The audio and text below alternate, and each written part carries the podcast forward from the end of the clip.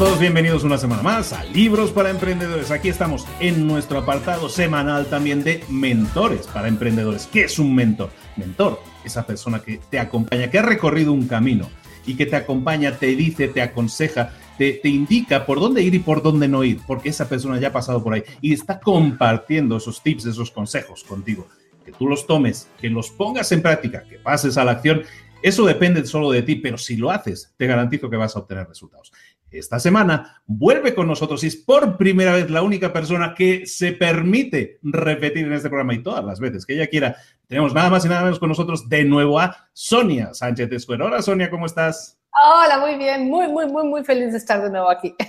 Perfectísimo. Sonia, a todos los mentores para emprendedores siempre les pedimos una sola cosa, que firmen un contrato. Y ese contrato es el siguiente. Tienes que responder a la siguiente pregunta. Venga. Sonia Sánchez Escuero, ¿estás preparadísima para dar valor? Sí, lo estoy. Acaba de firmar un contrato, acaba de firmar el compromiso de darnos todo valor y estoy seguro que lo va a cumplir. Si no, se lo vamos a reclamar, por supuesto, al final del programa. Sonia Sánchez Square es muy conocida porque lleva prácticamente, ya va a cumplir la década, 10 años, con un blog que empezó que se llama Blog Ilana blogilana.com lo encuentras. En Blog Ilana se dedicaba y se dedica a hablar de finanzas personales es probablemente en lengua hispana, es probablemente una de las grandes referencias en ese sentido. Y, no solo eso, también ha escrito libros, tiene ya tres libros en el mercado, apuntes de oveja financiera, apuntes de oveja freelancera, tiene mandalas para la riqueza, todo desarrollado, todo alrededor del concepto del dinero, del tema de las finanzas, un poco de ayudar en esa posición de mentor que estamos hablando, por eso tenía que estar aquí, de mentor a toda esa gente que necesita consejo, guía, o, ayuda en temas de finanzas. Sonia, ¿algo más que quieras comentar para completar un poco tu perfil? Bueno, una cosa bien importante es que sí hablo de dinero, hablo de finanzas, hablo de cómo administrar y generar riqueza, pero lo hago de una forma entretenida y ligera y sobre todo entendible. Ese siempre ha sido mi propósito, ese siempre ha sido mi sello y eso es importante recalcarlo porque la mayoría de la gente cuando oye la palabra finanzas o dinero es así como, sí, qué bonito, pero qué aburrido. Entonces, prometo que nada de finanzas aburridas. Siempre finanzas de forma fácil, de forma asequible, de forma que tú las puedes entender. El padre es muy amigable, siempre lo dice todo con una sonrisa y eso también se agradece mucho. Eh, Sonia intenta siempre acercarnos entonces el mejor uso del dinero y esto es un programa dedicado por y para emprendedores, Sonia. Entonces nosotros como emprendedores, eh, muchas veces pensamos que el tema del dinero tiene más que ver con temas financieros, con temas de acciones y tal, pero eh, el tema de las finanzas personales, que es, un tema realmente importante que rige nuestra vida a tantos niveles, el tema de las finanzas personales sí lo debemos incluir también dentro de la cultura emprendedora, ¿no es así, Sonia? Definitivamente. Eh, el bolsillo del emprendedor es un reflejo y se va a llevar todo eso a las finanzas del emprendimiento. Entonces es súper importante que tú como emprendedor tengas un buen control y un manejo del dinero y aprenda las bases de la administración del dinero para que puedas administrar tu negocio. Es decir, te voy a dar un ejemplo. Eh, una persona que no sabe ahorrar, un emprendedor que le cuesta trabajo ahorrar, que no ha hecho el hábito de ahorrar, le va a costar mucho trabajo manejar el dinero del emprendimiento y gastar menos de lo que gana en su emprendimiento. Entonces, todo lo que tú hagas en tus finanzas personales se va a ir a tu negocio. Entonces, si quieres que te vaya bien en tu negocio, tienes que manejar bien el dinero, tanto tuyo como el del negocio. Y estás mencionando el tema de las bases de las finanzas personales, ¿cuál podríamos eh, definir como las bases principales, como esos cimientos sobre los que apoyar nuestra cultura emprendedora, que son bases financieras en cuanto a finanzas personales. ¿Cuáles serían esas bases? Mira, uno es sí gastar menos de lo que ganamos. ¿No? Eh, menos de lo que ingresa, que el negocio gaste menos de lo que entra. Eh, dos, em, la planeación, o sea, todo lo que tiene que ver con planeación, con administrar, con gastar de una forma eh, controlada y planificada, ¿no? Y estructurada, tener una estructura de gasto, porque no se trata de no gastar, es otra cosa, luego la gente a veces confunde y dice, finanzas personales, tengo que ahorrar todo y no gastar absolutamente nada. No, se trata de gastar con una estructura y con un plan, con un propósito. Ese sería, digamos, el segundo pilar. El tercer pilar es el manejo adecuado del crédito. Uno de los grandes factores que nos tiene en general eh, a, la gente que no estamos educados en finanzas personales, eh, en la pobreza, es el mal manejo del crédito. Y nadie nos enseña. No hay una escuela del crédito, no hay una escuela, no hay una materia, ¿no? En la primaria o en la secundaria o en la universidad siquiera del manejo del crédito. Entonces es una parte súper importante porque se puede hacer o quebrar a una persona o a una empresa. Y el otro, bueno, ya sería todo el concepto de inversiones, ¿no? De cómo invertir, de cómo hacer el dinero crecer. Entonces serían esos básicos, ¿no? Obviamente de, esos cuatro se derivan varias cosas, ¿no? Pero básicamente es gastar menos de lo que ingresa, em, la administración, planeación, comprar planificada y estructuradamente, em, manejo del crédito, el buen manejo del crédito y las inversiones. Estamos hablando entonces con, con Sonia Sánchez Square de, temas de finanzas personales y cómo integrarlos dentro de una cultura emprendedora, dentro de la idea de emprender. Nosotros, Sonia, somos personas inquietas, que queremos emprender, que queremos arrancar negocios. ¿Y qué pasa? Que, somos impacientes, que nos cuesta esperar. Tú estás hablando del tema del manejo del crédito, del correcto manejo del crédito, que no es, un pecado pedir líneas de crédito, pero puede ser un pecado hacerlo de manera inadecuada. Mucha gente se piensa que arrancar un negocio es eh, básicamente entramparte, eh, hipotecar la casa y poner en peligro toda tu estabilidad, ¿no? Y eso generalmente no sería el mejor consejo, ¿no, Sonia? No, claro que no. Hay gente que lo hace así, pero eso sería como irte a jugar a Las Vegas. Es exactamente igual que ir a jugar las fichas a Las Vegas y eh, un juego de azar y a ver si te va bien y a ver si te va mal. Por eso es que es tan importante la planeación. Una de las cosas que también he visto mucho en los emprendedores es que a los emprendedores les gusta crear. Básicamente son creativos. Y toda la parte de la planeación es qué flojera. Yo no sirvo para eso, no, ah, no, quítame la planeación, yo quiero crear, hacer y producir y entregar, ¿no? Muy bien, pero si no planeas, si no aprendes a planear, si no tienes esa habilidad, híjole, te va a costar mucho trabajo, vas a tener muchos tropezones. Y no nada más se trata en la parte financiera, o sea, planear tu plan de negocios, planear eh, tu estrategia de marketing, o sea, hay tantas cosas que planear dentro de un negocio para que este sea exitoso, que definitivamente es una habilidad que te conviene muchísimo tener y no es tan difícil. Es otra cosa, la gente cree que es muy difícil, no es tan difícil. Y cuando hablamos de planear en temas de dinero, ¿a qué podemos referirnos? Eh, Sonia me dijo que tengo que planear, pero ¿qué tengo que planear exactamente? ¿Es a nivel de tiempos, a nivel de, a nivel de la cantidad de gastos, a nivel de la cantidad de ingresos que yo espero? Porque a veces es difícil planificar cuáles van a ser tus ingresos. A lo mejor tus gastos sí, pero tus ingresos a veces es complicado. Sí, pero Mira, por ejemplo, eh, vamos, a, vamos a imaginarnos un infoproducto que es un poquito más fácil en el sentido de que no tiene tantos costos atrás. Vamos a suponer que yo quiero sacar un ebook, ¿no? O una guía digital. Y entonces eh, yo tengo que determinar primero cuánto tiempo me va a tomar esa guía, este, si voy a subcontratar a alguien que me haga el diseño, si lo voy a hacer yo. Todo eso es parte de una planeación, ¿eh? Luego, obviamente, estructurar la guía, ¿no? Planearla, que sea una cosa que realmente le sea útil a mi mercado, a la gente a la que se la voy a vender. Y ya que tienes eso, vamos a la, planta, a la parte del dinero, decir, bueno, ok, la guía más o menos, si yo contrato un diseñador, tal, tal, tal, me va a costar, vamos a suponer, 10 pesos.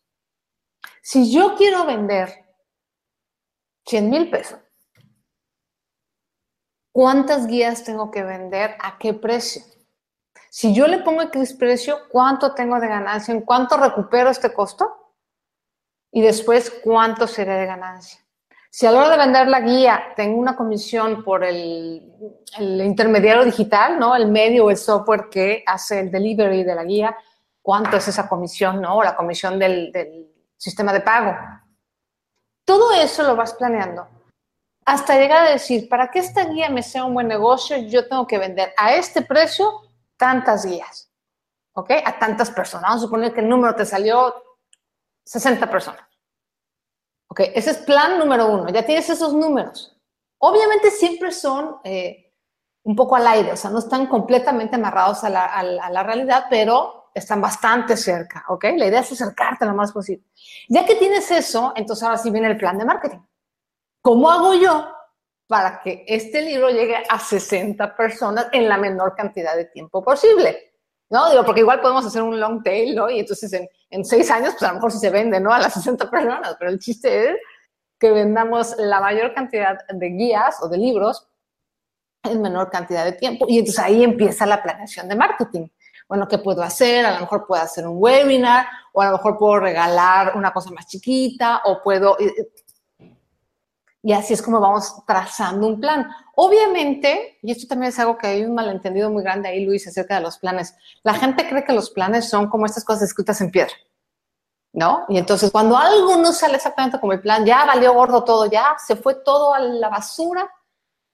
No, obviamente uno hace un, plan porque es un mapa, pero a la hora que estás caminando el camino te encuentras piedras, te encuentras este, direcciones que no estaban, te encuentras oportunidades que no estaban, bueno, vas resolviendo sobre la marcha, pero si no tienes un mapa de dónde sales, qué camino tomar, de dónde llegar, te vas a dar unas pérdidas tremendas.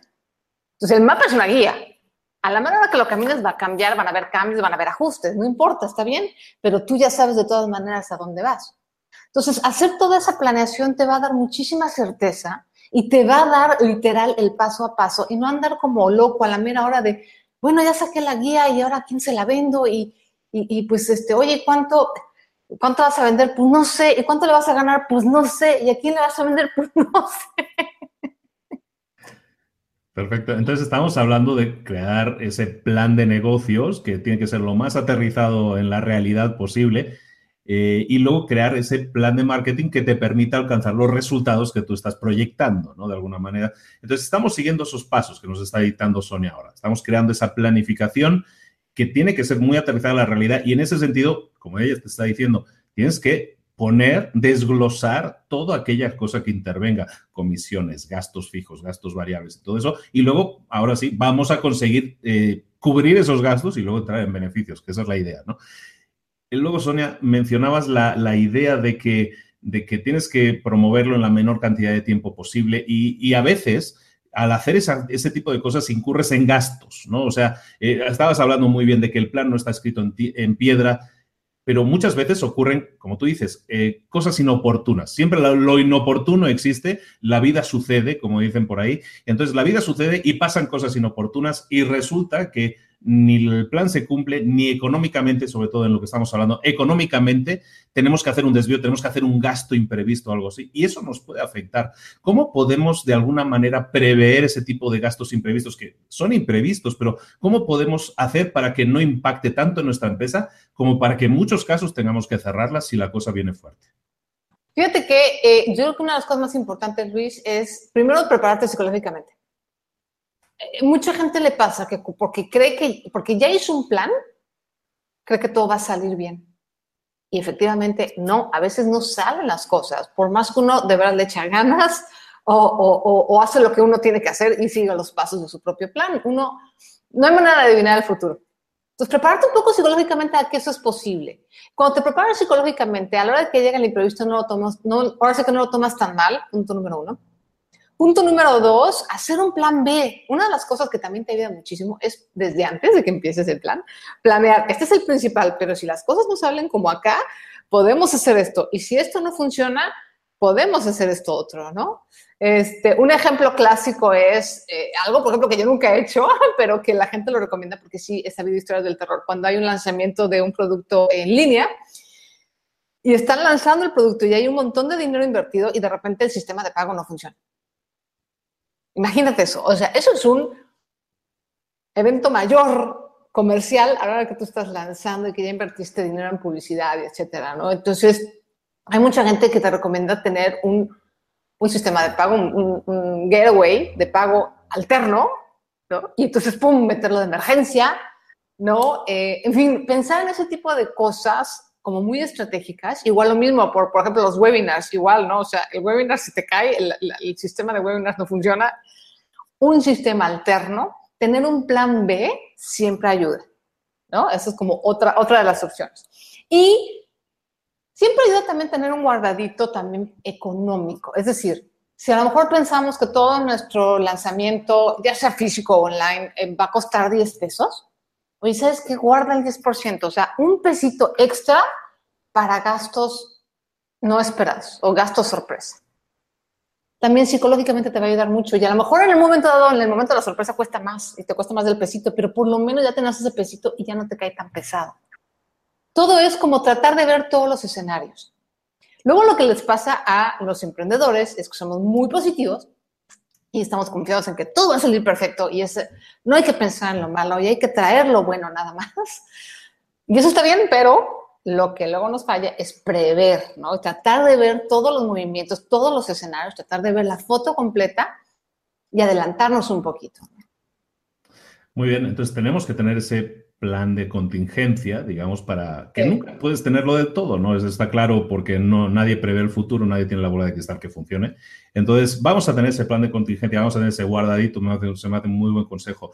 Después, Sonia, algo importante que quería hablar contigo, el tema de que cuando queremos arrancar un negocio, hablamos al principio de la impaciencia del emprendedor, un poco que, que somos los creativos, queremos crear, crear, crear, no nos gusta tanto gestionar como crear, ¿no? Entonces, claro, al tener en cuenta esa, impaciencia en la ecuación, no queremos esperar. Tenemos una idea de negocio que la queremos arrancar cuanto antes. El tema eh, muchas veces de que mucha gente por esa impaciencia acude a, ¿sabes qué? Mm, voy contra la tarjeta de crédito y le echo ahí toda la tarjeta de crédito y voy a poner la vela a la Virgen para que esto salga bien, ¿no? Y entonces mucha gente no prefiere esperar, a lo mejor guardar un poco y prefiere arrancar cuanto antes y rezarle a la Virgen y rezarle a Visa para que le dé toda la línea de crédito posible. Eh, evidentemente no sería el consejo que daríamos, pero ¿qué podemos decirle a alguien que esté con esa impaciencia, que quiere arrancar cuanto antes, pero tenemos que decirle, eh, a lo mejor sería conveniente esperar un poco? Mira, lo que pasa es que la impaciencia no es una buena consejera en ningún aspecto de la vida, incluyendo en tu negocio. Si eres impaciente para tu negocio, vas a meter el pie en muchos charcos de lodo que después te va a costar trabajo salir. Yo te lo digo porque yo soy una persona súper impaciente. O sea, no tengo, no me voy a ganar ningún premio por paciente nunca. Soy súper impaciente y es algo que he tenido que ejercitar y que es algo que he tenido que forzarme a aprender. ¿Por qué? Porque la vida va a su ritmo, no al que a ti se te pega la gana. Y un poco eh, los procesos tanto de la vida como de los negocios, yo hago este símil eh, de hecho, lo platicé, hay, una parte de esto lo digo en el libro de Mandalas para la Riqueza. A veces los procesos son como un pastel. Si alguno de ustedes ha hecho o ha estado cerca de alguien que haga repostería, sabes que te tomas tu tiempo, primero, preparar los ingredientes, comprarlos, luego prepararlos. Todo eso está en tu control. La verdad que tienes el pastel crudo, lo metes al horno. Y ahí por más que bailes alrededor del horno, por más que brinques, el pastel se va a hacer cuando tiene que hacerse, en el tiempo que se tiene que hacer. Y si tú abres la puerta del horno, olvídate que ya perdiste el pastel. los pasteles se deshacen con el aire frío. Cierta masa, le abres tantito y todo se echa a perder. La repostería tiene su, es, es, una de las cosas más complicadas de la cocina. Entonces, porque es como que todo es la fórmula atrás y así un poco es el emprendimiento haces todo primero y luego lo metes al horno y ahí sí le ruegas a Dios que salga bien, porque no hay otra manera de verificar en medio del camino. Así muchas veces son los procesos de la vida y son los procesos del emprendimiento. Entonces lo que tienes que hacer de verdad es aprender a ser paciente. Si tú no tienes el dinero para arrancar, yo lo que te digo es, haz el dinero. Usa tu creatividad para producir ese dinero. Que eso es muchas veces lo que nos falta como emprendedores. Somos así de, bueno, ok, yo por ejemplo soy un emprendedor, yo soy emprendedor de información. Yo personalmente no. Entonces, ah, bueno, ¿qué voy a hacer? Pues voy a hacer un nuevo formato de información para dar información a la gente. Eso es lo que me encanta.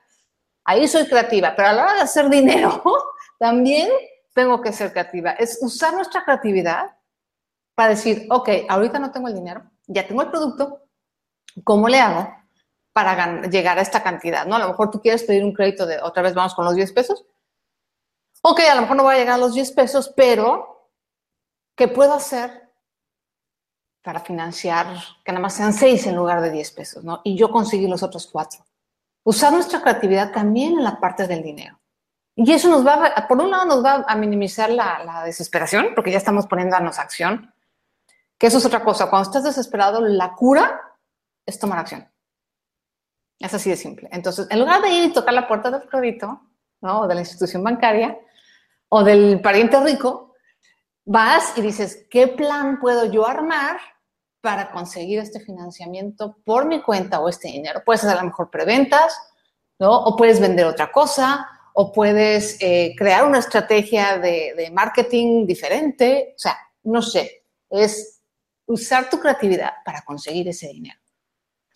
Pero siempre tratar de que el financiamiento llegue nada más, o el financiamiento sobre todo de crédito, de instituciones, llegue hasta que tengas el flujo de clientes que los clientes te lo pidan. No usen el crédito para arrancar, eso es algo que de verdad mucha gente le ha ido muy bien y mucha gente me discute este tema. Es que a mí yo inicié con crédito y me fue fabuloso y tengo esto y qué padre, pero es algo que yo personalmente no recomiendo porque estás empezando tu número, tu negocio con números negativos, con números rojos, con números hacia atrás, porque estás empezando con una deuda. Entonces, esa será mi recomendación, Luis. Como creativos, usemos nuestra creatividad para generar esos ingresos por nuestra cuenta y eso nos va a ayudar también a minimizar la desesperación. Estamos hablando con Sonia Sánchez de Square, podcastera de Blog y Lana, autora de libros con tres libros en el mercado y mencionaba ella ahora su último libro, Mandalas para, Mandalas para la riqueza. Y, estábamos hablando un poco de la, de la impaciencia, que no es una gran virtud. En su libro habla de pues, una serie de cualidades que debería tener una persona para manejar correctamente las finanzas, cualidades o, activos que uno debería incorporar. Entonces, eh, eh, me gustaría, Sonia, que nos comentaras qué activos consideras que para tener unas finanzas saneadas debería tener un emprendedor. Ahorita que estoy hablando de este del, pastel y del horno, eso lo digo en la mandala, en el mandala de la paciencia, justamente. Nadie, fíjate que nadie se hace rico siendo desesperado. La desesperación es la que hace que mucha gente caiga en fraudes, por ejemplo, de hazte rico pronto. ¿No? Entonces, un ingrediente clave de la riqueza, sí, efectivamente, es la paciencia. Eh, obviamente, otro, el más odiado, y el más malentendido, pobrecito, es el ahorro. Hace poquito eh, anduvo circulando en Facebook un, un snapshot de un libro, un libro impreso en papel, que tenía así el título, eh, Nadie se hizo rico ahorrando. el que no arriesga no gana, venía de subtítulo, ¿no? Y toda la gente hacía eso, sí, claro, y, y yo haciendo nada más puros corajes.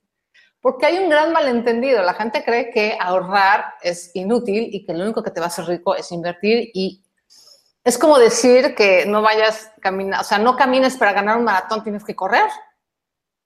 Y eso es hasta cierto punto verdad, pero primero tienes que caminar. Eso es lo mismo, no puedes invertir si no ahorras. Entonces, el que no ahorra no puede llegar a la riqueza. Punto. Así llegue Kiyosaki o llegue Juan de las Peras y te diga que lo que tienes que hacer es invertir y que el que ahorra está perdiendo el tiempo, no le hagas caso. Es importante hacer esa diferencia entre lo que ingresa y lo que gastamos. Eso es lo que se llama el ahorro. Ya después eso se puede invertir, pero eso es una fase después. De hecho, en todos los libros de la mandala son 30 mandalas y la inversión está hasta el final. Es como la tres antes de terminar. O sea, es, invertir es la parte final de la ruta de la riqueza, no es la primera parte. O sea, ahorrar es una de las principales. Entonces, ahorrar es la paciencia, es la gratitud. Es una cosa que también luego a veces se nos olvida. Por ejemplo, como emprendedores es un privilegio poder emprender. No cualquier persona puede emprender. Cuando apreciamos las cosas que tenemos, cuando apreciamos las oportunidades que tenemos, cuando realmente las valoramos, es mucho más fácil que las cosas lleguen a nosotros porque estamos generando un, digamos que una vibración de sí en lugar de una vibración de no. Entonces la gratitud es una clave para la riqueza, por ejemplo, ¿no? Bueno, ya la dije también la de las inversiones. Son 30, imagínate, no acabaríamos.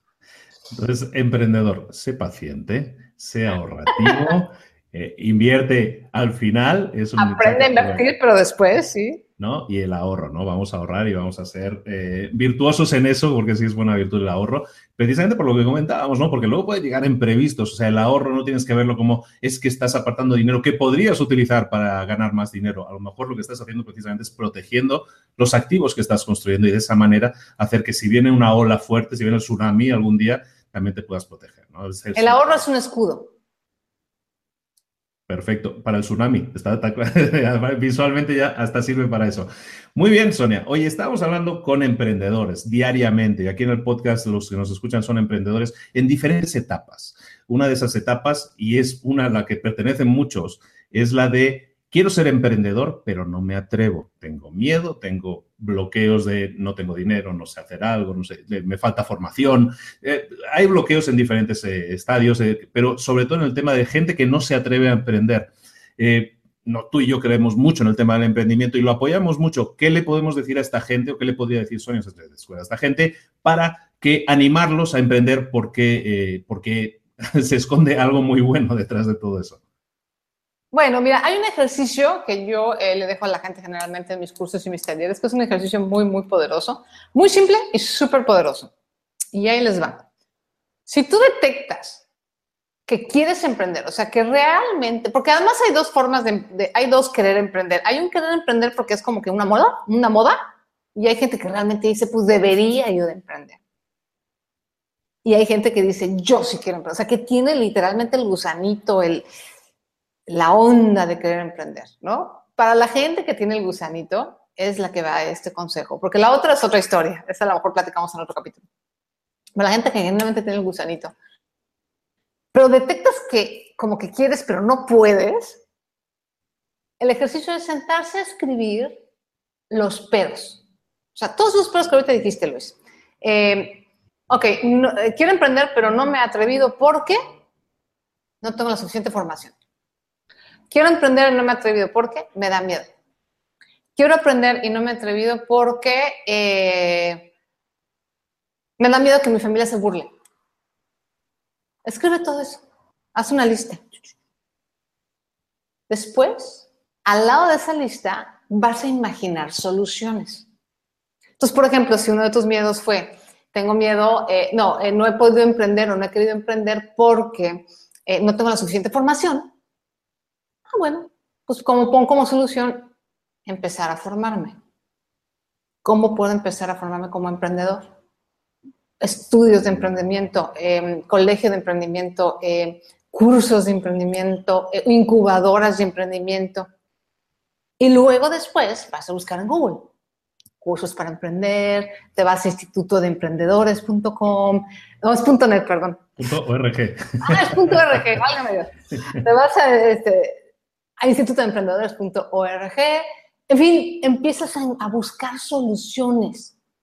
¿Y qué es lo que sucede con este ejercicio? Uno, para empezar, a notar cuáles son nuestras limitaciones y cuáles son nuestras ideas o, nuestros temores o nuestras emociones. Primero, nos ayuda muchísimo, porque una cosa es tenerlas acá y otra cosa es cuando ya las vacías en papel, les das forma.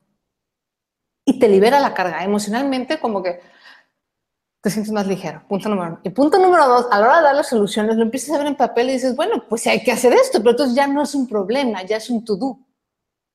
Ya no es un bloqueo, ya es, ok, es algo que tengo que hacer, pero ya no es un impedimento. Entonces cambias de un impedimento o de una barrera a, ok, tengo trabajo que hacer y este es el trabajo que tengo que hacer. Entonces, para mí ese es un ejercicio muy, muy poderoso que me ha ayudado a, quitar muchas barreras, que me ha ayudado a producir, que me ha ayudado a, bajarle a mis miedos, porque miedo tenemos todos, ¿eh? Eso es otra cosa. O sea, la gente cree que, no sé, porque ya llegaste a un cierto nivel, ¿no? O sea, yo conozco gente que tiene miedo de escribir un libro, por ejemplo, ¿no? Y me dice, bueno, ¿cómo, cómo has podido publicar tú tres? Bueno, pues también tenía miedo, ¿no? Y también me ha costado trabajo y no fue fácil, ¿no? Pero se puede, y se puede cuando tú mismo vas encontrando soluciones y vas descubriendo tus propios recovecos y tus propias eh, creencias limitantes y les vas poniendo solución. Yo creo firmemente, Luis, que somos seres humanos llenos de recursos y tenemos que llenarnos de recursos en lugar de no puedo, de decir, bueno, ok, tengo esta barrera, ¿cómo puedo resolverla? Entonces, ese es el ejercicio que recomiendo. Ya has hecho el ejercicio, ya has superado esos bloqueos de la manera que hayas encontrado mejor para hacerlo y ya has arrancado, ya estás en esa fase startup, ya eres un startupper, como dicen ahora, y ya has arrancado el negocio, pero te encuentras con que la realidad, como decíamos, el plan de negocios ideal nunca se cumple y te encuentras con problemas, estás en ese arranque. ¿Qué le podemos recomendar a esas personas que se encuentran con el golpe de realidad de que la vida no es tan bonita como en un papel, y, pero tienen que reaccionar, tienen que hacer algo? Ah, bueno, otra de las mandalas, ahorita me estoy acordando, es la perseverancia. Creo que puede ser mandarlas para la riqueza para el emprendedor. La perseverancia es súper importante. Si tú, van a haber momentos como emprendedor que digas, no sé si esto vale la pena, de verdad. Y yo he llegado a hacer, no mucho tiempo estuve yo en ese momento, de decir, Dios mío, de verdad, no sé si sigo o aquí paro y me pongo a vender elotes, o sea, no sé. Van a llegar varios momentos de esos. Entonces, yo creo que una cosa muy importante ahí, Luis, es primero que tengas muy claro tu por qué. O sea, ¿por qué emprendiste? ¿Y por qué emprendiste en eso que estás emprendiendo? Porque podemos emprender en mil áreas, ¿no? En mil industrias. Pero ¿por qué quisiste emprender en lo que quisiste emprender? Si quisiste vender elotes, ok, padrísimo, pero ¿por qué? ¿Qué fue lo que te motivó a vender elotes, no? Tener claro ese por qué y recordarlo en esos momentos, ¿no? Punto número uno. Punto número dos, una cosa que a mí me ha ayudado muchísimo, es tener una referencia ya sea eh, leer biografías, por ejemplo, de emprendedores, a mí me ha ayudado muchísimo, porque es cuando ves que dices, ah, mira, Richard Branson tampoco se la pasó tan padre aquí y cometió este error y esto no le salió. Cuando ves que hay otros emprendedores que han cometido errores, que les ha ido mal, que han tenido tropezones, que han tenido dificultades, para mí en lo personal eso me ayuda muchísimo. O sea, me, da como este parámetro de no soy la única en primer lugar, es parte del camino en segundo lugar. Y entonces ya como que lo ves como algo más natural del emprendedor. El emprendedor en general estamos muy solitarios. Una cosa que yo recomiendo mucho, aunque a mí me ha faltado, confieso que es algo que yo no, todavía no lo he encontrado, pero que recomiendo mucho es masterminds o juntarte con gente que piense y que tenga las mismas inquietudes y que sea emprendedor igual que tú. Porque muchas veces somos el, ahora sí como dicen la oveja, la oveja emprendedora de la familia, ¿no? Somos el único. Todos los demás se dedican a otra cosa y te ven como loco y obviamente les platicas. Yo a mí me pasó con mi esposo. Yo le platico de mi emprendimiento y de marketing digital y todo y el pobre está así de que casi, casi como viejito me quiere y todo, pues se aburre, ¿no? Entonces, sí necesitas como rodearte de gente que haga lo mismo que tú. Ha sido un reto para mí, pero, pero creo que es, una, es, una, es, vaya, es un tema súper importante. Entonces, esas son las tres cosas que yo recomendaría. Persistencia, leer biografías de gente que ha pasado el mismo camino que nosotros y tener amigos o colegas emprendedores. Es el camino del emprendedor es solitario. Ese es muy solitario. Como bien dices, las comidas familiares somos los bichos raros en los que todos son empleados y todos tienen esa vida que se les ha diseñado, lo que se nos diseña a todos, ¿no? De, estudia para ser em, un buen empleado. Entonces el emprendedor siempre es como el bicho raro. ¿Y tú, qué haces? Ay, Dios. No, pero sí está, está excelente en los comentarios. Ya arrancaste, ya superaste esa etapa de dudas primaria y ahora ya perseveraste, como dice Sonia, y has llegado a un punto en que ya tienes una empresa establecida, ya podemos considerarte que ya no eres emprendedor, ya eres empresario. Ahora sí, empresario que no está ni subiendo ni bajando, que está como estabilizado en esa área de confort, podríamos llamar, a la que algunas empresas se acomodan.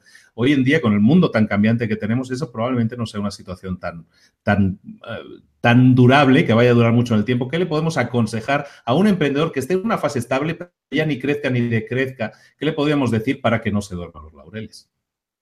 Pues mira, ahí depende un poco de la industria, pero yo lo que recomendaría es...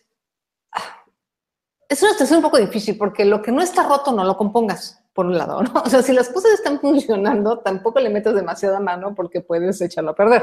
Entonces, si ya llega un momento en que tu, negocio está estable y, está caminando donde tú quieres que camine, donde yo innovaría es en una parte lateral, por ejemplo, ¿no? O sea, ya no innovaría en, en el core del negocio, en la parte fundamental del negocio, sino en una parte lateral. Por ejemplo, vamos a suponer, vamos a suponer con el ejemplo de los elotes, ¿no?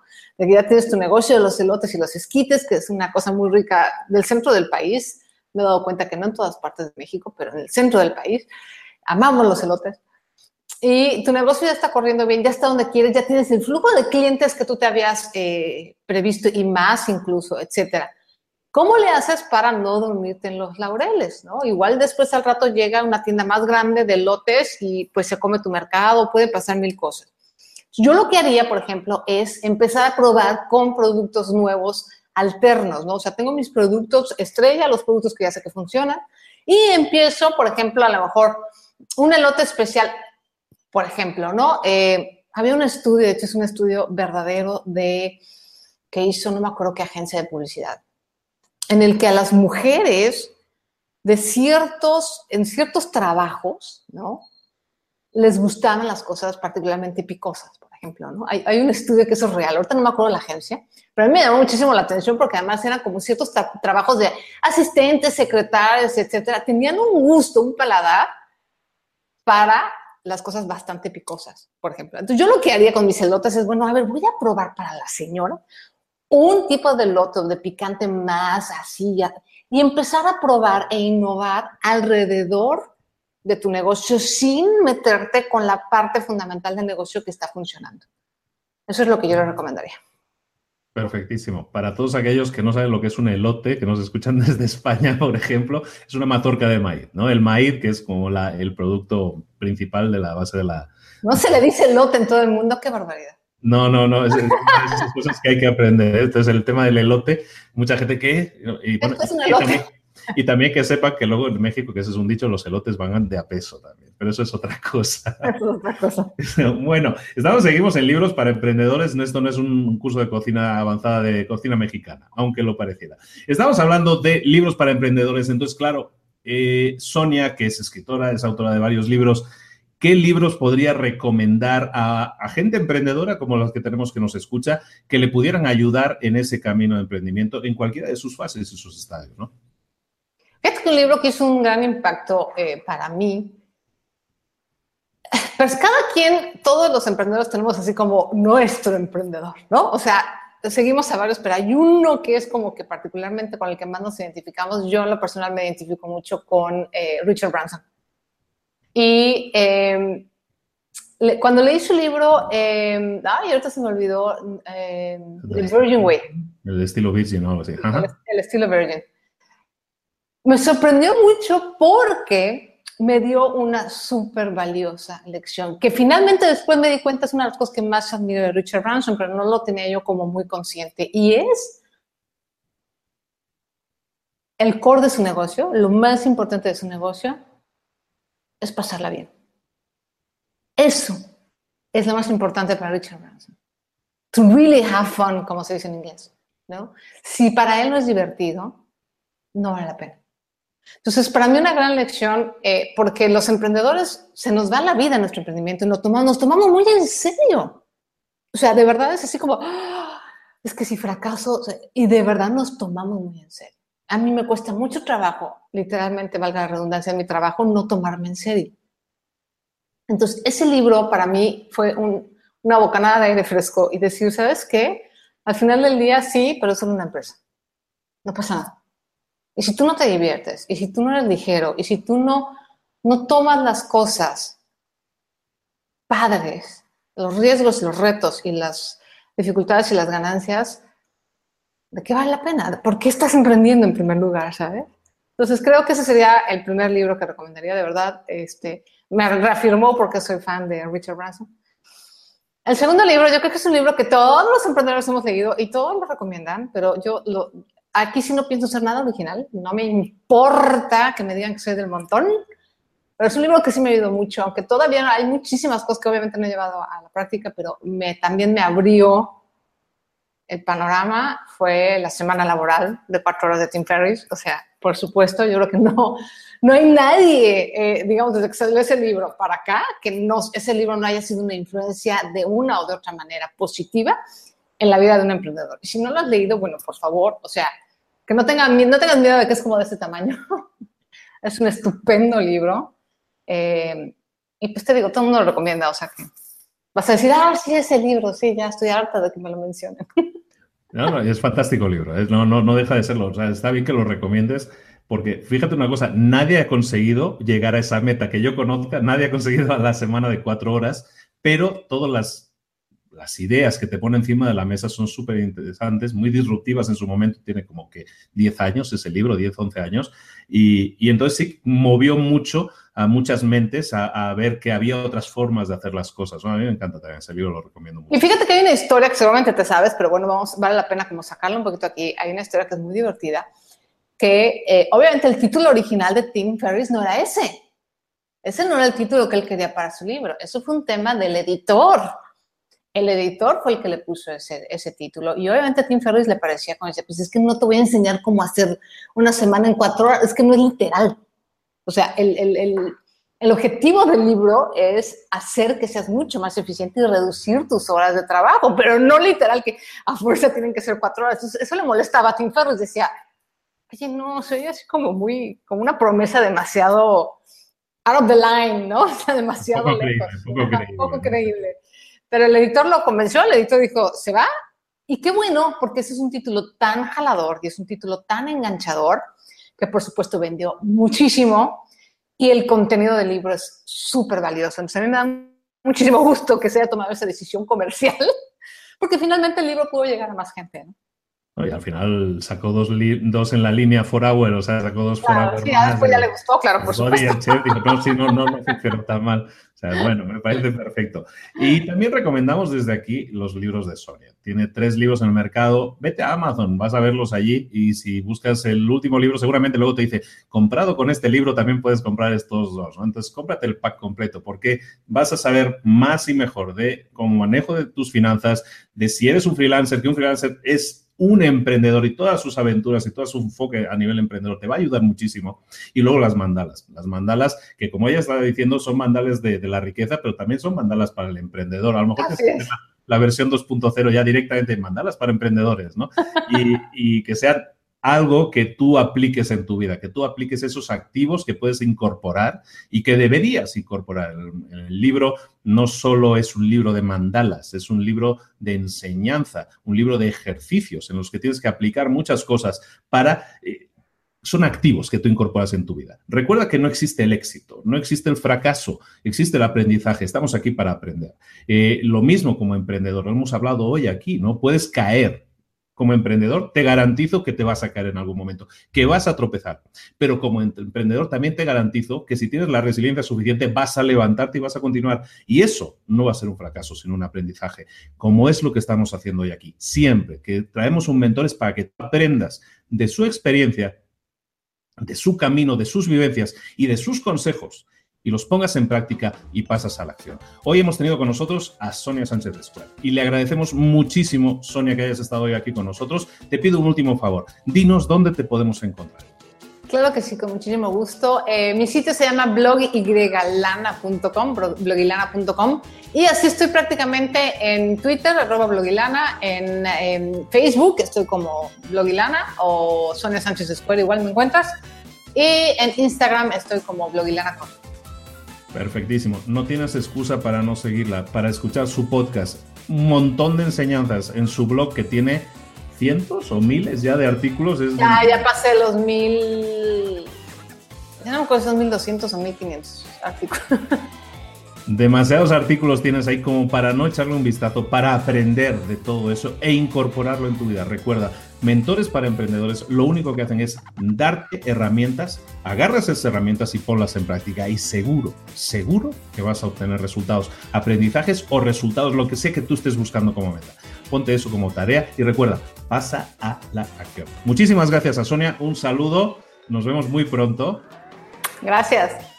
Y a todos vosotros, muchísimas gracias por estar ahí, por seguir estando ahí. Recuerda, en librosparaemprendedores.net, si buscas Sonia arriba en la lupa, vas a encontrar las notas del programa con todos los libros que hemos estado comentando, con todas las ideas, con todo lo necesario para que complementes toda la información que has recibido hoy aquí.